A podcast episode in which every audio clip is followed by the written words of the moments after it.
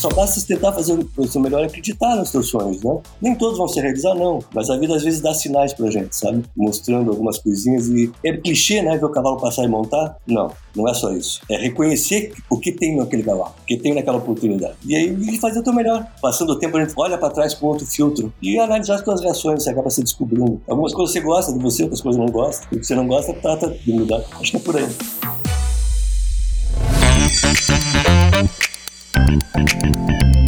Doc Club.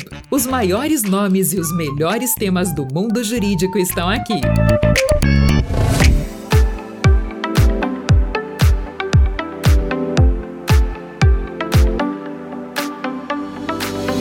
pessoal, tudo bem? Então temos mais um episódio hoje do nosso podcast Doc Club. Eu sou Irineu Galeski Júnior, sou o host aí do, do, podcast e hoje eu estou recebendo o Dr. Fernando Guimarães. Agradeço muito por ele ter aceitado o convite, tá? Eu já estava chamando aqui em off, estava chamando ele de senhor, ele já me deu uma chamada aqui, falou pare de me chamar de senhor. Então eu vou essa intimação eu vou cumpri-la. Então agradeço, Fernando, por ter aceitado o convite. Bom dia. Obrigado. Bom dia, Irineu. Eu que agradeço aí a convite e a consideração de passar um pouco da minha história, né? Do teu trabalho para o pessoal que está tá acompanhando e para a futura geração, né? É, legal. Então tá, Fernando, eu sempre começo fazendo a primeira pergunta, por que que você escolheu o direito? Na realidade, é uma história meio... Com toda a minha história de vida, ela foi meio feita por eventos, né? É, se hoje em dia o estudante já não tem muito embasamento para escolher o que quer da vida de profissão, quanto mais nós estamos falando em 74, né? é porque eu fiz o vestibular. Eu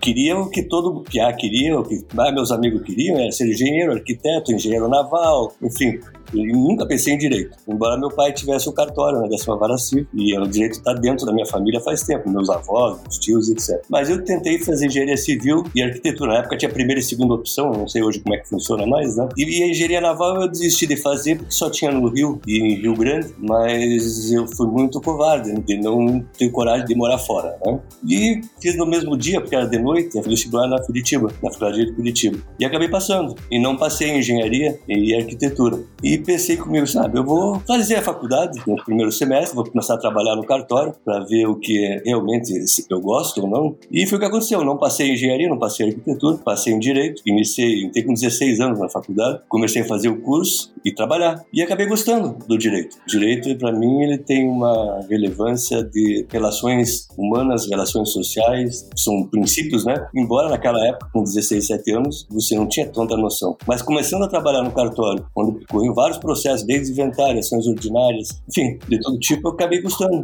E no final do terceiro ano surgiu a oportunidade de eu ter meu escritório. Então eu fazia parte civil, era provisionado, né? não era nem estagiário, muda tudo, né? Pra você ter meu AB é 9862, né? Já me irrita ver hoje, quando tem lá 80 mil, 90 mil. 100 mil, 110. É, 110, né? Então, pior ainda, né? E aí eu comecei a ter o escritório e comecei a me dedicar e a estudar. Sempre gostei de estudar, principalmente as questões mais complexas do direito, as solução de conflitos, enfim, ter ideias. E comecei a fazer, escrever eh, alguns artigos, na época na Casa do Povo, fiz uma coluna no Estado do Paraná chamada Direito e Justiça. Meu primeiro curso de especialização em Direito Público não era formado, tanto que eu recebi só o certificado de frequência, eu tive que fazer o segundo, foi ali na Universidade Federal do Paraná, no Instituto de Advogados, coordenação do Geraldo Ataliba e o Celso Antônio Bandeira de Mello. Então eu sempre gostei do direito público, mas na advocacia eu tratava com vários ramos do direito. Né? Eu não fazia só o, o, o penal, que realmente não é a minha área, e o trabalhista é só empresarial. Né? E aí resolvi advogado, fiquei por 13 anos e não me arrependo de ter feito direito. Na verdade, acho que seria um péssimo engenheiro, um péssimo arquiteto. E quando que você entrou na faculdade? 74? 74. Daí saiu em 79? É, o vestibular foi em 74 e eu fiz em 75 a faculdade, né? Uhum.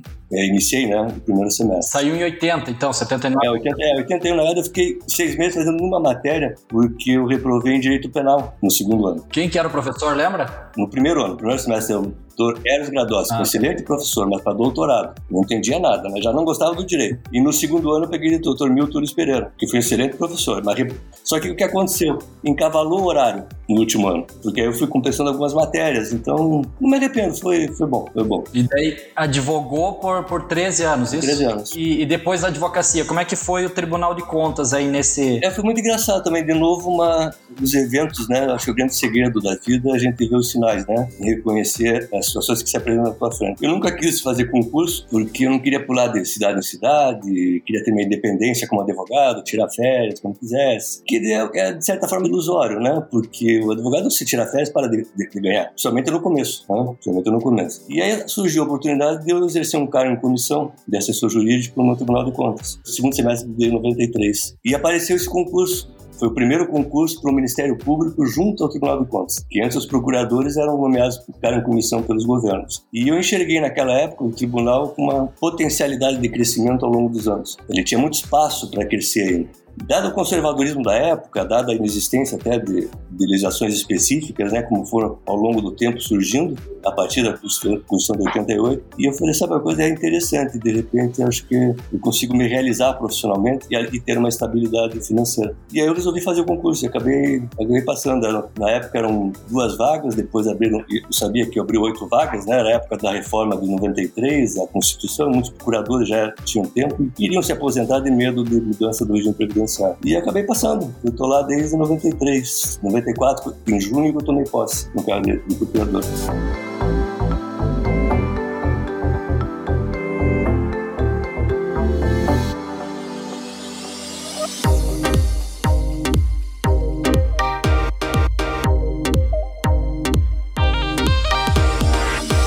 Procurador, ele faz parte do Ministério Público, é isso? Não, na realidade ele não é um Ministério, ele não é um braço do Ministério Público Estadual. Tanto que na época teve uma luta institucional para consolidar o perfil do Ministério Público junto ao Tribunal de Contas, porque alguns estados achavam que era do Ministério Público Estadual e, enfim, até que o Supremo pacificou que era um Ministério Público chamado especial, vamos dizer assim, porque ele não tem função jurisdicional, embora tenha as mesmas prerrogativas, garantias e deveres e obrigações do Ministério Público Estadual e Federal, ou seja, exerce a função de custom legis em todos os processos do tribunal. E porque não é uma jurisdição, não tem inclusive caráter persecutório, né, investigatório, né, nem autonomia administrativa e financeira, mas tem autonomia funcional. Por isso que se tornou como se fosse um Ministério Público, vamos dizer assim, militar, né, que, se, que tem as feições, mas não são integrantes da estrutura do Ministério Público Estadual. Entendi. E daí você se tornou conselheiro, isso? Sim. Como é que funciona? Porque a gente teve uma luta institucional, seja para consolidar o Ministério Público junto ao Tribunal de Contas, né? Isso em nível nacional, mas também nós tivemos as mudanças da Constituição de 88 para o Tribunal de Contas, envolviam questões ainda que estavam meio dúvidas, né? Qual era a composição, se tinha a vaga garantida para o conselheiro substitutos em lista tríplice e uma vaga para o Ministério Público, mas tinha um período de transição, vamos dizer assim, né? De ajuste nesse novo modelo constitucional para o modelo antigo. E aí o Supremo foi decidindo isso ao longo do tempo e definiu que eram quatro vagas da Assembleia, indicação da Assembleia, uma vaga de nomeação livre do governador, uma vaga em lista tríplice vinculada ao Ministério Público de Contas e uma vaga em lista tríplice reservada aos auditores e conselheiros substitutos. Porque o modelo do Tribunal de Contas da União ele é, é divisível por três e nos estados não, porque eram sete. Então o Supremo decidiu, não, ó, tem que ter três vinculadas, o governador, o Ministério Público e o auditor quatro restam da Assembleia. E quando foi se definindo isso, teve uma vaga que é a briga do conselheiro Feder, que nós entendíamos que era vinculada à carreira do Ministério Público ou de auditores. E isso, através de uma construção de, de todo o jurisprudência supremo, de origem, de indicação anterior, do modelo de 88, inclusive, para feito de composição desse quadro, dessa figura institucional nova, né? E aí nós entramos em juízo, porque o governo queria a vaga e a Assembleia também. A vaga queria cinco vagas e o governo achava que a duas dele e uma vinculada. Enfim, questões de interpretação e aplicação da Constituição. E depois de dois anos, eh, ganhamos essa, tanto aqui como em Brasília, no STJ, ganhamos a vaga vinculada entre ou procuradores ou auditores. E o governo optou por solicitar a lista tríplice do Ministério Público. Eu integrei a lista tríplice fui nomeado pelo governo e aprovado e sabatinado na Assembleia Legislativa. Antes disso, nós tivemos uma vitória que é garantir também a, a vaga de Procurador-Geral do Ministério Público junto ao vinculado à carreira em lista tríplice também em juízo. Eu fui o primeiro procurador-geral de carreira concursado, antes até da lista tríplice, esse período de transição, mas é, foi carreira porque nós já tínhamos ganho aqui na Justiça e estava sob recurso em Brasília. E depois dessa de conselheiro, aí fui para a lista tríplice, fui indicado e estou lá desde 2002. Em 2002 como conselheiro. Como conselheiro.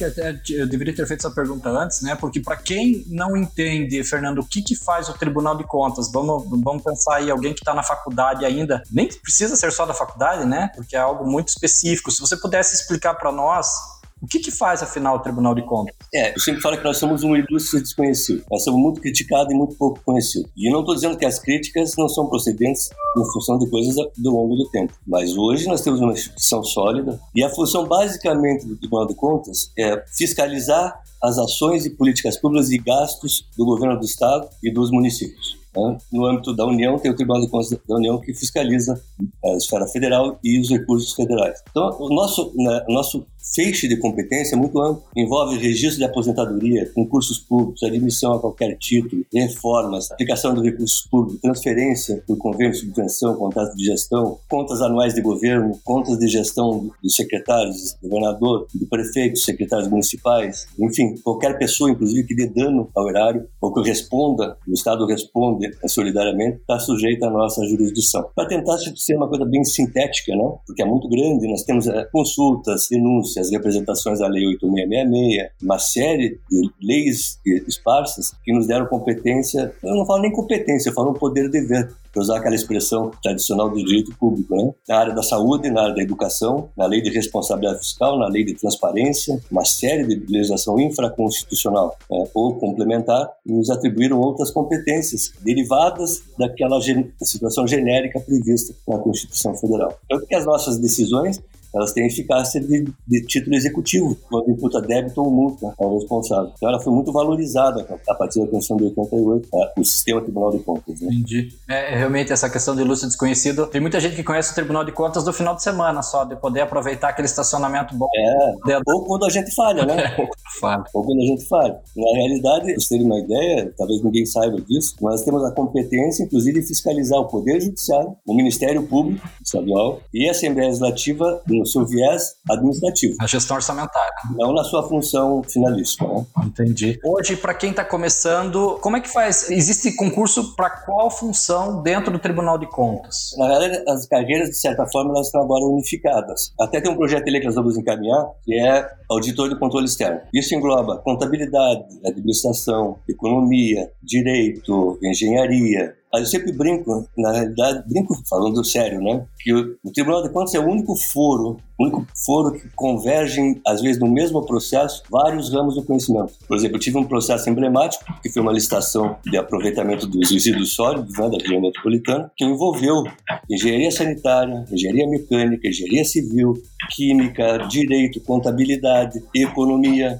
enfim, até questão ambientais, foi muito interessante. Isso acontece em vários processos. Nós temos as funções de auditorias operacionais para ver o resultado de políticas públicas, e aí são esses anos. E tudo isso está englobado hoje na categoria auditor de controle externo. Aí tem o foco né, nas funções, que é do direito, enfim. Aí tem concurso para auditor substituto, agora não tem mais. Agora, com abrir as vagas, né, Ministério Público de Contas e serviço de apoio administrativo. Embora a tendência que eu acho de toda a administração pública é que a atividade e-mail deve ser objeto de terceirização. Entendi. Fernando, assim, na carreira, você está desde 2012, você foi presidente, corregedor, e assim, sempre ouvi muitos elogios a respeito da tua atuação, sempre destacada, técnica, e como você acabou de falar, nesses assuntos que são complexos, interdisciplinares, sempre as tuas decisões sempre merecem destaque. E eu faço essa pergunta sempre aos entrevistados, aos convidados, se você pudesse destacar uma qualidade qualidade sua. Às vezes é difícil a gente falar, né, de nós mesmos, mas se você tipo, pudesse destacar uma qualidade sua para vocês terem esse destaque que você é, pelo menos na minha opinião, normalmente as pessoas dizem, não, mas você de fato tem destaque como conselheiro no Tribunal de Contas, qual é a qualidade que se destacaria em você? Olha, é difícil falar de qualidade, sobre defeito posso falar um monte, né? Mas eu acho que é simplesmente eu amo o que eu faço. Isso gera o que? Curiosidade, leva aprendizado e leva a aplicação né, desse aprendizado nos processos. E também um conceito que eu tenho que antes de ser conselheiro eu sou servidor público. Aliás, eu só sou conselheiro por ser servidor público. E acho que essa a minha função é tentar fazer o melhor de mim. Não que os outros não façam, né? mas por exemplo, eu tenho anos de estudo do direito público, de interesse no direito público. E eu tenho uma equipe muito boa. Então acho que meu destaque é esse conjunto de coisas. Né? Né? Se é que tem destaque, eu acho que eu sou normal, mas é esse conjunto de coisas. É uma equipe boa, é saber liderar uma equipe. Isso acho que eu sei fazer bem, porque eu dou autonomia, eu deixo a pessoa se desenvolver. Isso eu sempre fiz, até com os estagiários no escritório, né? Eu sempre dizia o seguinte: eu não te dou modelo, faça e a gente vai corrigir junto. Nem que fosse para preencher uma duplicata, vamos dizer assim. Mas faça primeiro, e é isso com a minha equipe, tanto da área de fiscalização estadual, eu tenho uma equipe que faz, a cada quatro anos muda a área de fiscalização, eu apenas supervisiono, e tem uma equipe de, de, de gabinete. Então, eu acho que esse conjunto de situações é que pode ser um diferencial, mas os outros também têm diferenciais, né? As outras equipes. Talvez também por ser assim, né? Acessível, porque eu sou servidor público, né? Eu sou uma pessoa normal. Talvez a acessibilidade deixe as pessoas mais à vontade. Talvez seja por isso.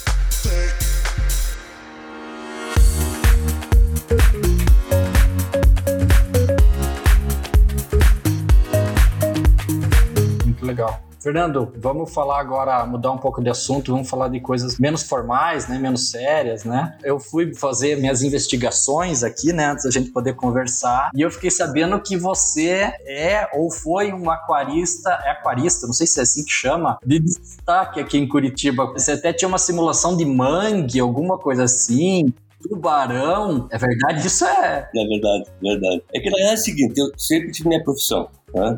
Mas eu nunca renunciei aos meus prazeres, né, aos hobbies. E eu, como no direito, tudo que eu gosto, eu começo a querer aprender mais, a querer conhecer. Foi assim, eu sempre gostei de mar. Velejei uma época, enfim, sempre adorei. E eu comecei a mergulhar, virei instrutor de mergulho. Né? Eu quis aprender, fui, fui, fui. Mesmo procurador, eu tinha atividade paralela, era instrutor de mergulho. A ideia sempre foi custear o meu esporte. Né? Isso me levou naturalmente a admirar as espécies marinhas. E eu sempre gostei assim de, de água, né? Eu sou de peixes, né? Então eu sempre gostei de água. Né?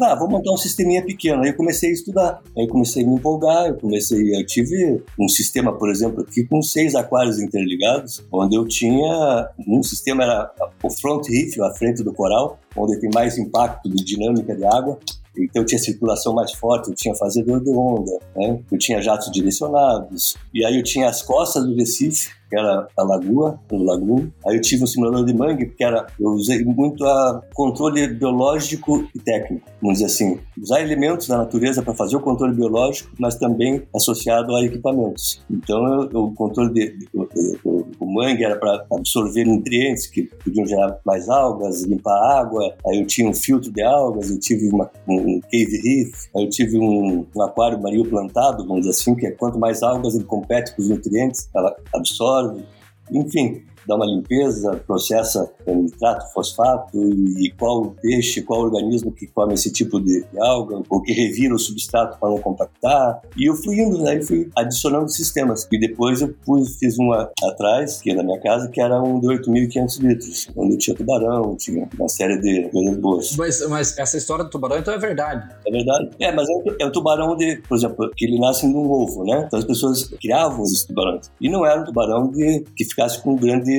porta, porque aí isso não tem sentido, aí é você judiar do animal, né? Então eu tinha moreia, eu tinha raia, tinha peixes com 7 anos comigo já, 80, 70 centímetros. Veja, uma pessoa ignorante como eu em aquários, eu penso em aquário é aquele negócio de vidro. Não é. É, eram de vidros, né, os de dentro. Lá fora era alvenaria com janelas de vidro. Ah, entendi. E você fez isso na tua casa? Você mora em chácara ou em casa? Não, era uma casa, na minha casa aqui. E você conseguiu fazer tudo, tudo isso em casa, no quintal. Uhum. E ficou, por quanto tempo você teve? Você desmontou agora ou você continua? Eu desmontei agora, né? Porque na verdade é o seguinte, há anos atrás, eu acho que a pior coisa pro ser humano é não poder culpar ninguém pelas merdas que faz, né? E eu fiz uma besteira. Na verdade, eu excesso de confiança. Nunca tenho, pessoal, excesso de confiança. Nunca. E eu apliquei um produto achando que eu já tinha lido a bula, eu li a bula e apliquei 10 vezes mais o produto. E eu comecei a perder meus peixes nos meus organismos, o que deu uma irritação na mucosa, o peixe vai perdendo a mucosa e tem ataques de fungos e bactérias. E aí eu me desanimei. Me desanimei. E depois também, aí eu cheguei a e ampliar a casa, né? Aí eu tirei os, os aquários de dentro. Aí tinha opções, né? Eu tinha que fazer opções, eu não tinha mais espaço. E depois, num certo tempo, começou a ficar muito caro. E aí eu fui diminuindo, diminuindo, aí transformei o marinho em água doce, né? Fiquei por um tempo. E eu pensei, coisa, acho que eu já fiz o melhor que eu podia fazer, que eu podia fazer no aquarismo. Estou realizado, deixa agora eu dar um tempo, né? É. Porque eu ia falar assim, que é um negócio que dá trabalho, mas não é o termo certo, dá trabalho, porque na verdade é dedicação. Você tem que ter dedicação. Exatamente. Porque o sistema, quanto maior o sistema de, de aquário, mais fácil de ter estabilidade. Uhum. Só que requer mais dedicação. Você tem que né, limpar, medir a água, tem mais uma série de procedimentos que você tem que fazer.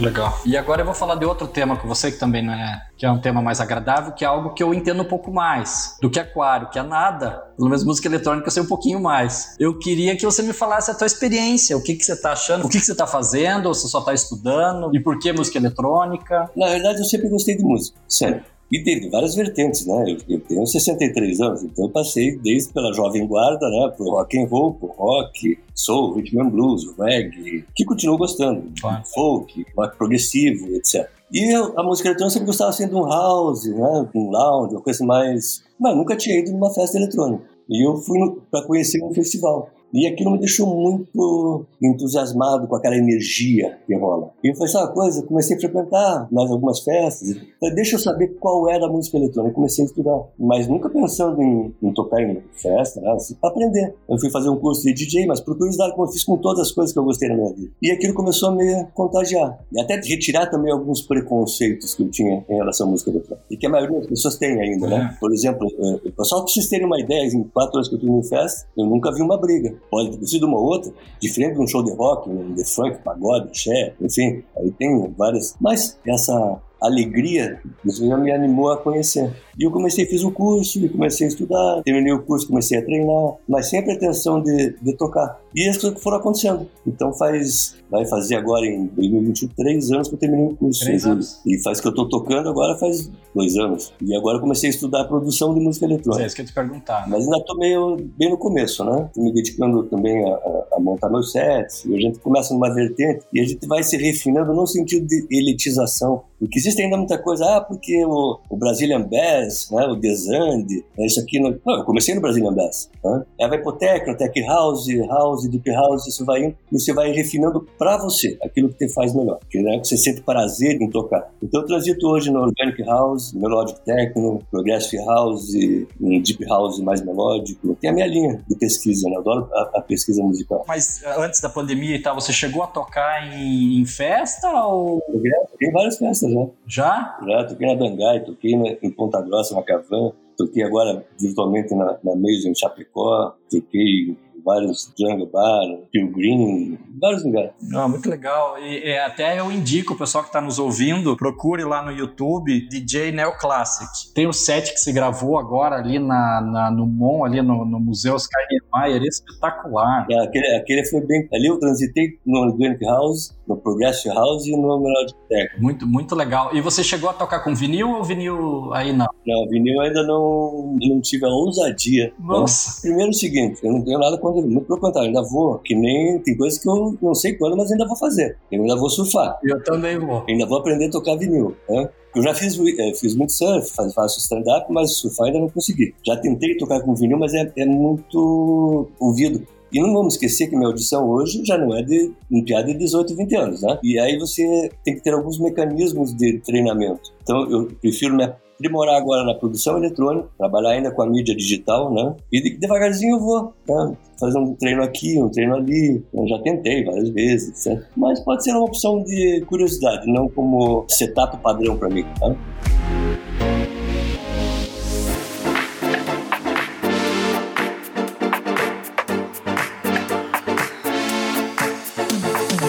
Eu comecei é, acho que eu tava, tava logo tinha me formado, sei lá, em 2004, 2005, eu fiz o curso, mas ainda não tinha curso assim, né? Eu peguei, na época tinha o Jolan, que tocava aqui, tocava lá em São Paulo, a famosa. Ele tocava aqui, ainda tinha o Legends e tinha o outro ali, que eu não lembro aqui agora, que é na, aquele vermelho ali no Batel. Enfim, e daí ele, eu comecei a fazer aula com ele e comprei duas MK2, dois toca-discos, eu comecei tocando com vinil. Porque vinil é complexo, né? Porque você conseguir. Você não tem a mesma variedade que você tem hoje não fazer um playlist aí, né? Vinil é caro. É, e tem outra coisa, né? É caro. O vinil de qualidade, né? Exato. E daí é o seguinte: hoje você baixa ali uma música lá, um dólar e 99 vinil você não consegue isso, você não consegue acesso, você não consegue ter variedade e tal. E eu tenho um problema também, é a questão até da, de mexer com a agulha, né? É, com a visão, porque eu tenho, eu tenho uma visão aqui meio comprometida por causa da operação de retina. Sim. Então eu deixo devagar, né? Daí se eu quer tentar aprender só o vinil, eu deixo de fazer a, é. a produção e trabalhar com a mídia digital. Então, no seu tempo. É, e isso também era outro comentário, né? Porque esses dias até eu coloquei no Instagram lá, dei alguém perguntas e tal, e o pessoal falou assim: ah, qual que é o seu DJ preferido? Eu falei: existem duas coisas. Existe o DJ e existe o produtor, que são questões completamente distintas. Às vezes o pessoal ouve falar assim, ah, tipo o Alok, né? Que é o enfim, mais popular, ou esse vintage culture aí, que são os mais famosos, eles são produtores também, né? São DJs, mas também são produtores, que eu acho que a produção musical é algo que eu ainda não, não me aventurei, mas eu queria um dia aprender. É interessante, inclusive você passa a ver a discotecagem com outros olhos e com outros ouvidos. É, né? É muito engraçado. Você começar a estudar produção musical, você já começa a identificar algumas coisas que só na discotecagem você não consegue identificar. É que você já começa a pensar em faixas separadas, né? É. Você pode ser só DJ? Pode. Sim. Você pode ser só produtor? Pode. O ideal é que você seja um DJ produtor. É, exatamente. Esse é o ideal. Então agora eu entrei, eu entrei inclusive numa comunidade chamada Fluxo. Fluxo? Fluxo. Isso faz depois da pandemia. É uma galera muito aplicada, sabe? É uma comunhão de interesse coisas que a gente não vê né, no, no, trabalho. Né? Ou seja, se cria uma amálgama entre as pessoas no mesmo, com o mesmo objetivo, com o mesmo propósito, e um se ajuda ao outro. Isso deu uma alavanca, sabe? Deu uma, uma alavanca no meu conhecimento e na minha vontade. E essa é uma comunidade do que? De, de, de, Facebook? Do que? De, de... Não, é, é, tá no Instagram, né? E tem a comunidade fechada, né? Sim. Que é da, do tem a gente tem as aulas para comunidade, tem uma série de, de situações. E foi muito engraçado, né? Porque as coisas começaram a acontecer naturalmente para mim. Eu não sei, talvez por causa da minha idade, né? É estranho, né? Com 60 anos começar a ser DJ, né? Eu até brinco, né? Eu falei pro pessoal lá do Guarulhos, eu vou abrir um movimento, eu quero meia idade embalada, meio ingresso. Porque, pô, porque para idoso não tem, né? Por que não? Porque não tem, isso não tem meia entrada. eu falei do Arum porque eu tive lá agora na, no Arum School, e o Fluxo também, o Zac, que se integrou, né, dada a evolução desse grupo e a curiosidade das pessoas quererem aprender música eletrônica. Inclusive vai ter agora, de 3 a 9 de maio, é, não sei se o podcast vai passar antes ou não, né? O Arum School online gratuito. São do dia 3 ao dia 9. Vão ter aulas, vão ter palestras. E aonde que vê isso? O Arum School. Veja no Instagram, já tem lá. E o teu curso, o primeiro curso você fez no Arung ou você fez aqui em Curitiba? Não, em Curitiba, aqui na Yala. O Arung, na verdade, foi esse Arung School, né? Que eu comecei no fluxo e daí teve esse complemento lá. Não é complemento, né? É uma outra proposta do Arung e eu fiz o curso também. E você tocando lá no Arung? foi muito engraçado, né? No começo da pandemia, claro que você tem momentos de reflexão. Você não está acostumado com o isolamento, né? E eu comecei a dar ah, aquelas coisas ficar pensando. Aí eu postei um stories assim, nunca em sã consciência, no início da profissão, eu imaginei que um dia eu iria falar na ONU, em Genebra. E acabei vindo. Recebi um prêmio lá no trabalho que a gente fez no tribunal. Sério? É. Daí eu pus assim, ó, basta você fazer o teu melhor. E pus a foto minha falando lá na ONU. Pronto. Que não era na Assembleia Geral, era na, na Organização Mundial da Família. E aí, em outras histórias, eu falei, quem sabe um dia eu venha tocar no templo. Uhum. E pus a foto do aluno. Isso há um ano e meio atrás. Na verdade, o que aconteceu, um aluno me convidaram para fazer meia hora ao vivo. Eu vi, eu vi a tua live lá. Só basta tentar fazer seu melhor e acreditar nos seus sonhos, né? Nem todos vão se realizar, não. Mas a vida às vezes dá sinais pra gente, sabe? Mostrando algumas coisinhas e o mérito é, é clichê, né? Ver o cavalo passar e montar? Não, não é só isso. É reconhecer o que tem naquele cavalo, o que tem naquela oportunidade. E aí fazer o teu melhor. Muito legal.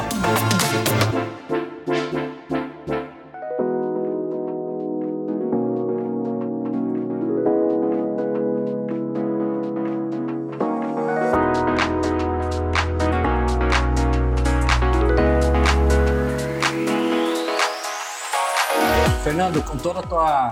Na verdade, nossa conversa agora, você já falou, deu um monte de dicas, um monte de conselhos aí, mas se a gente tiver aqui formalmente, eu puder te pedir que você der dois conselhos para a pesada que está começando aí na vida jurídica e tal, o que, que você diria? Primeiro, percebam aquilo no jeito que te faz melhor que faz você ser melhor. Não necessariamente a gente enxerga que é aquilo que a gente gosta. Porque às vezes a gente está focado num caminho, numa oportunidade e não vê as outras. Então, é o direito público, é o direito civil, enfim. E não se preocupe de no começo não vão, a gente não vai conseguir trabalhar só naquilo que, que nós estamos nos especializando, né? mas percebam aquilo que te faz bem e busquem conhecimento naquele ponto específico, mesmo que você não esteja na aplicação no dia a dia. Eu vou dar, eu só passei no concurso porque a prova foi muito bem elaborada e focada na área específica do direito público e no conhecimento adquirido, não no decoreba. Então, tudo que eu adquiri ao longo da minha profissão, em uma outra questão, foi aparecendo nas provas. E outra coisa que me fez passar foi tudo que eu produzi quando eu não pensava em concurso, seja artigo, publicação, tese em congresso,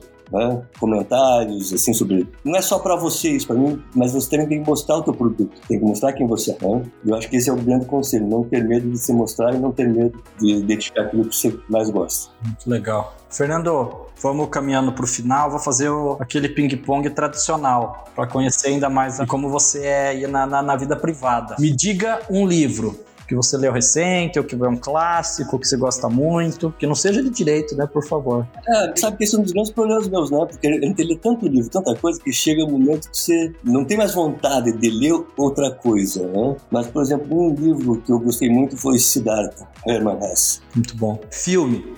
Se você gosta de cinema. Eu adoro, adoro, adoro, adoro cinema. Mas o último filme que eu, mais me chamou. Porque eu não vou nem falar dos filmes que eu, que eu gosto, que são aquelas sem conteúdo filosófico, né?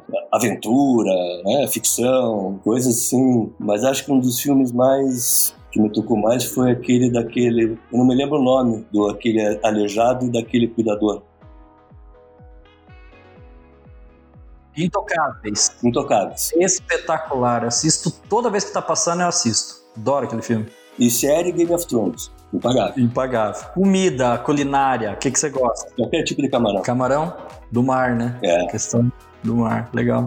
Eu não troco camarão por uma lagosta, de jeito nenhum. Sabe que eu também não? Nunca comi, não, assim, comi poucas vezes, não comi muitas vezes lagosta, mas de fato eu prefiro o camarão. O camarão é maravilhoso. E uma meta que você atingiu que para você se realizou, que você gostou? Me reconhecer. Ainda tenho muito que, que, aprender, mas eu ter chegado num ponto que eu me reconheço como eu sou é a meta que eu queria. Para o futuro, um objetivo que você tem que você vai se dedicar bastante para atingir. Ser cada vez melhor e não parar de, de adquirir conhecimento, seja de que ordem for, conhecimento de qualquer ordem. Muito legal. Fernando, puxa, a gente chegou ao final, mas por mim ficava algumas horas. Pena que eu sei que eu não consigo porque a tua agenda não é simples. E eu quero te agradecer por isso, por você ter aceitado participar. A energia da conversa, para quem está ouvindo, mas para mim aqui a energia é espetacular. Foi muito legal, todas essas histórias e principalmente destacar isso, né? Que não é. Às vezes a gente pensa que tem que. No direito a gente tem que ter muitos estereótipos, né? E, e você tem que ser um negócio muito linear. E o Fernando aqui demonstra para nós que ele é o que ele quer ser e faz tudo muito bem, né? É, na realidade, eu sei que está terminando, mas é só para complementar, né? Na verdade, numa época eu não era assim, né? Eu era um bom estereótipo, mas não era eu.